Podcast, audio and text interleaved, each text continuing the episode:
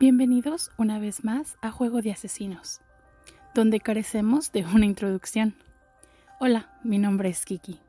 Hoy, desafortunadamente, por motivos de trabajo y horarios, mi amiga y compañera Ale no está grabando conmigo. Pero hoy les traigo un chiquisodio, o sea, un episodio pequeño, para no dejarlos colgados esta semana. ¿Están listos?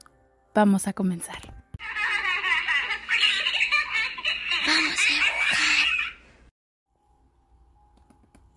Era un caluroso día de septiembre, en 1978. Una chica de 15 años, de nombre Marie Vincent, estaba hitchhiking o tomando aventones por todo California para llegar a casa de su abuelo en Corona. Marie era una adolescente normal, con problemas normales de cualquier chica de su edad. Tenía una prometedora carrera siendo bailarina y le iba pues bien en la escuela. Cuando decidió huir de casa, los padres de Marie estaban a punto de divorciarse, y ella sentía que necesitaba un descanso de toda la presión de ver a sus padres pelear. Marie era descrita como una chica que buscaba formas de rebelarse, y demasiado inocente. Se creía todo, y creía que la gente era buena. Se salía de clases y se ponía maquillaje. Lo sé, qué escándalo. Ya había huido de casa antes y se había ido a vivir en un auto, con el que en ese entonces era su novio. Pero pues esto solo duró un poco de tiempo. El chico fue arrestado por violación a una menor. Entonces, a Marie no le quedó de otra más que volver a casa de sus padres. Si Marie no estaba hitchhiking o en su casa o en la escuela, solía pasar su tiempo en casa de su tío, en Sokol, California. Su tío fue quien la vio por última vez antes de su ataque. Un día, Marie estaba con un grupo de hitchhikers. Usualmente viajaban en grupos para mantenerse seguras.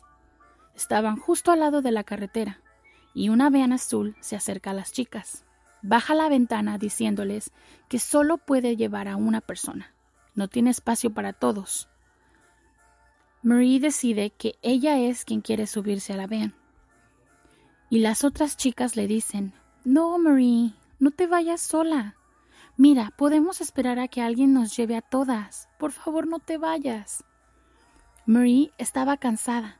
Ya había caminado demasiado y solo quería sentarse, descansar y llegar a donde tenía que estar.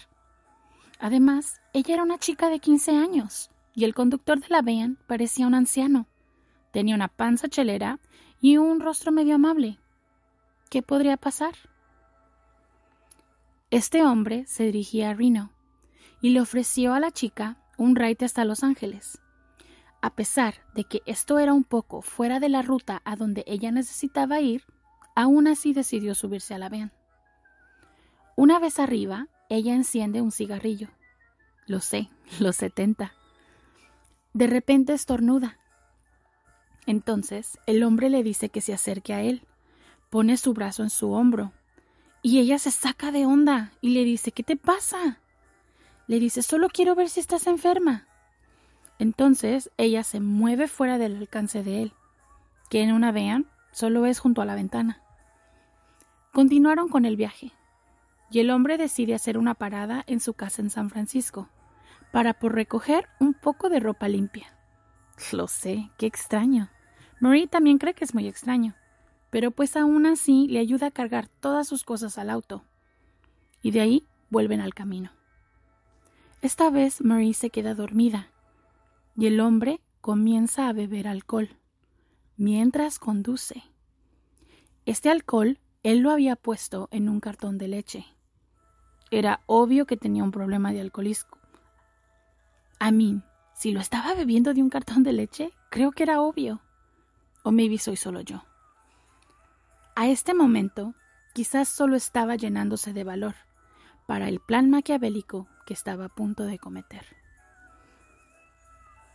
Marie se despierta de su siesta, mira por la ventana un señalero en la carretera y se da cuenta que van en dirección opuesta.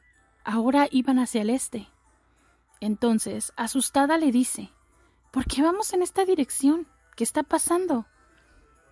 Él responde, Lo siento, cariño, cometí un error y tomé la salida equivocada. Me vine por esta carretera. De verdad fue solo un error, pero en este momento me doy la vuelta.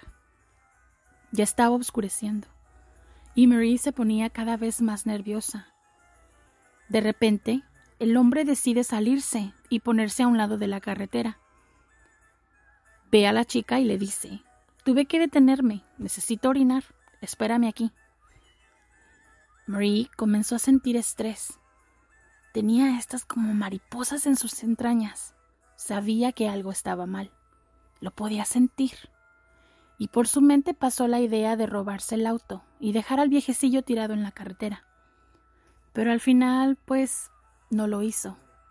De repente se dio cuenta que uno de sus tenis estaba desamarrado y que si tendría que correr, tener las agujetas desabrochadas no sería conveniente.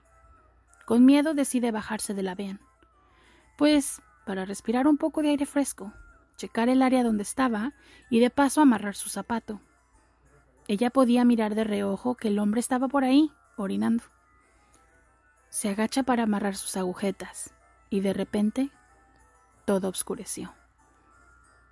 Perdió el conocimiento, ya que el hombre le había dado un martillazo en la cabeza. Cuando recobró el conocimiento, el hombre le dijo Cállate, no grites o te mato. Arrastra su cuerpo ya herido a la parte trasera de la vean y ahí continúa el ataque. Amarra sus manos en su espalda, la despoja de su ropa, la comienza a violar y a sodomizar. Después mueve la vean, quita la soga de sus manos y la obliga a beber el alcohol del cartón de leche. Si sigues así de bien portada, te dejaré ir, Después de violarla en repetidas ocasiones y de seguir dándole alcohol, Marie pierde el conocimiento, pero no por mucho tiempo. La despierta y le dice, Acuéstate. Sí, ahí, en el suelo, boca abajo. Saca un hacha de su vean y procede a cortarle un brazo. Así como lo oyen, Marie estaba despierta y consciente de lo que le estaba pasando. Se levanta lo toma del hombro y le dice, No, por favor, te prometo que no le diré a nadie. Déjame ir, por favor. Lo siguiente que Mary ve es cómo su cuerpo va haciéndose para atrás, como cayendo.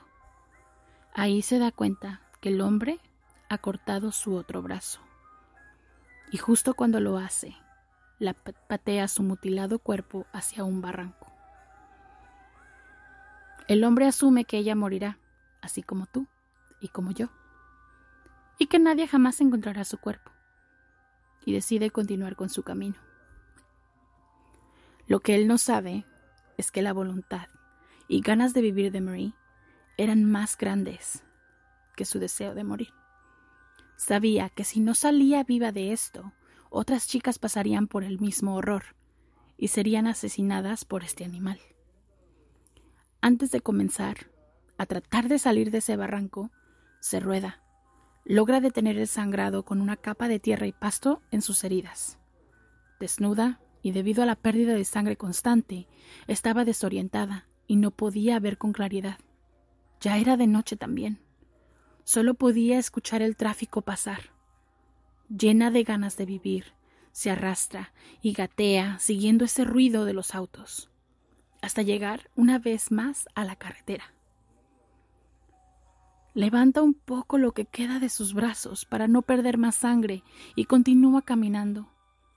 Entonces un convertible rojo se acerca a la carretera. La observan y de repente a gran velocidad la pasan de largo. Mary ya estaba muy grave. Era como una escena de terror, la peor película que te pudieses imaginar, pero era real.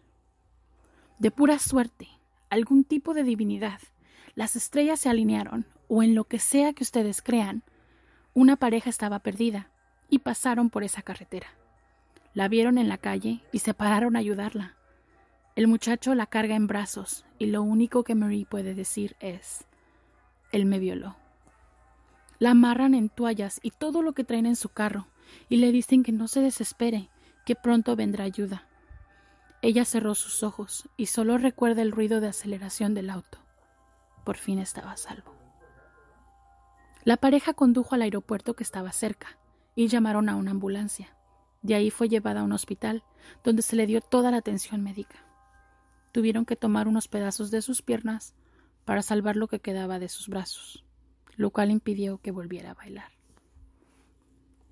Marie hizo un reporte a la policía, y en su mente estaba impresa el rostro de su atacante.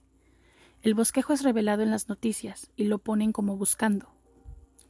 El bosquejo era tan preciso que una mujer al verlo lo reconoció, y siendo ella una de nosotros, llamó a la policía.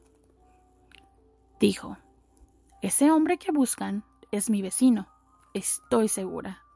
Se llama Lawrence Singleton. Lawrence Singleton nació el 28 de julio de 1927 en Tampa, Florida. Tenía una familia disfuncional. Se casó dos veces y se divorció dos veces. Y tenía una hija, pero se llevaba pésimo con ella y siempre estaban peleando. Después de su arresto, arresto, dijo a la policía que Marie era una prostituta barata, como si eso le da derecho a ser un maldito animal y que él no le había hecho nada, que alguien más estaba en el auto y que esa persona había cometido semejante atrocidad. Ya saben, sacó todas sus excusas y explicaciones, como si alguien le fuera a creer. Cuando fue llevado a juicio, Marie, como toda badass, atestiguó en su contra. Pero su juicio fue un tremendo fracaso, pues la pena máxima al acto cometido era solo de 14 años. Lo sé. What the fuck? Y fue ordenado a pagarle a Marie dos millones y medio de dólares. Pero obviamente es simbólico, ya que el desgraciado solo tenía 200 dólares en su cuenta. Marie por fin continuó con su vida, sabiendo que este hombre estaba encerrado, pero con el peso del evento. Lawrence Singleton fue prisionero modelo, por lo cual se ganó salir bajo libertad condicional. Marie estaba llena de miedo su peor pesadilla estaba ocurriendo, y no podía tolerar que ese hombre cometiera una fechoría más. Entonces se expuso a los medios. Les dijo a todos que un violador que cortó sus brazos estaría siendo liberado en cualquiera de las ciudades cercanas. La gente se unió a favor de ella, y en cada ciudad donde querían ubicar a Lawrence, el pueblo protestaba. El alcalde de cada ciudad se negaba a tenerlo libre ahí. Así que a la policía no le quedó más remedio que buscar un terreno abierto fuera de a las afueras de San Quintín. Pusieron un trailer y le dijeron que ahí podía vivir, ya que en ningún lado lo querían que no fuera prisión. Un día, un hombre llamó a la policía, diciéndoles que un vecino cercano estaba golpeando brutalmente a una chica que él podía escuchar crujidos como de huesos, ya que vivía muy cerca de este tráiler. La víctima era Roxanne Hayes, de 31 años de edad, madre de tres hijos, quien trabajaba como trabajadora sexual para mantener a su familia. Lawrence la recogió del camino, le dio 20 dólares y la llevó a su trailer. Y ahí la asesinó brutalmente. Cuando fue su juicio por el asesinato de Roxanne, Marie no dudó en viajar hasta Florida y testificó en su contra diciendo, me violó, me cortó las manos usando un hacha y fui dejada tirada en un barranco esperando mi muerte.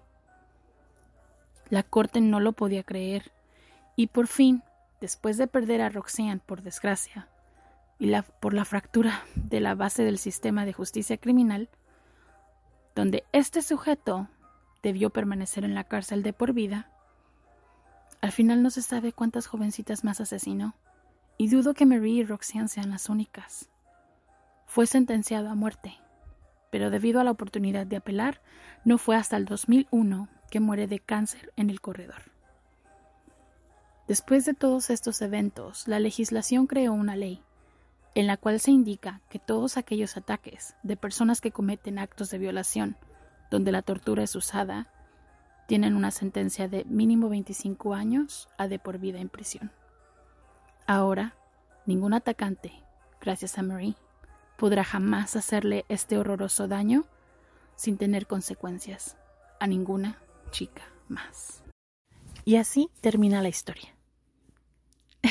Muchísimas gracias de verdad por escucharnos todas las semanas y dejarnos sus comentarios y sus corazoncitos. De verdad, Ale y yo nos hacen muy felices, los apreciamos un montón, los queremos un chingo. queremos que nos sigan escuchando, que nos sigan compartiendo, que nos sigan dejando sus comentarios, son súper importantes para nosotras. No olviden seguirnos en las redes sociales. Estamos en Instagram como arroba juego de asesinos bajo podcast. En Facebook nos encontramos de la misma manera, Juego de Asesinos Podcast. Tenemos la misma foto de perfil en todos lados, ya saben. Y si gustan mandarnos un correo, estamos en juego de asesinos, ka gmail. sin nada más que decir y agradeciéndoles que hayan estado aquí conmigo en este pequeño episodio ya que no tengo a mi compañera conmigo y espero haya sido de su agrado. Los dejo y nos escuchamos muy pronto. Bye.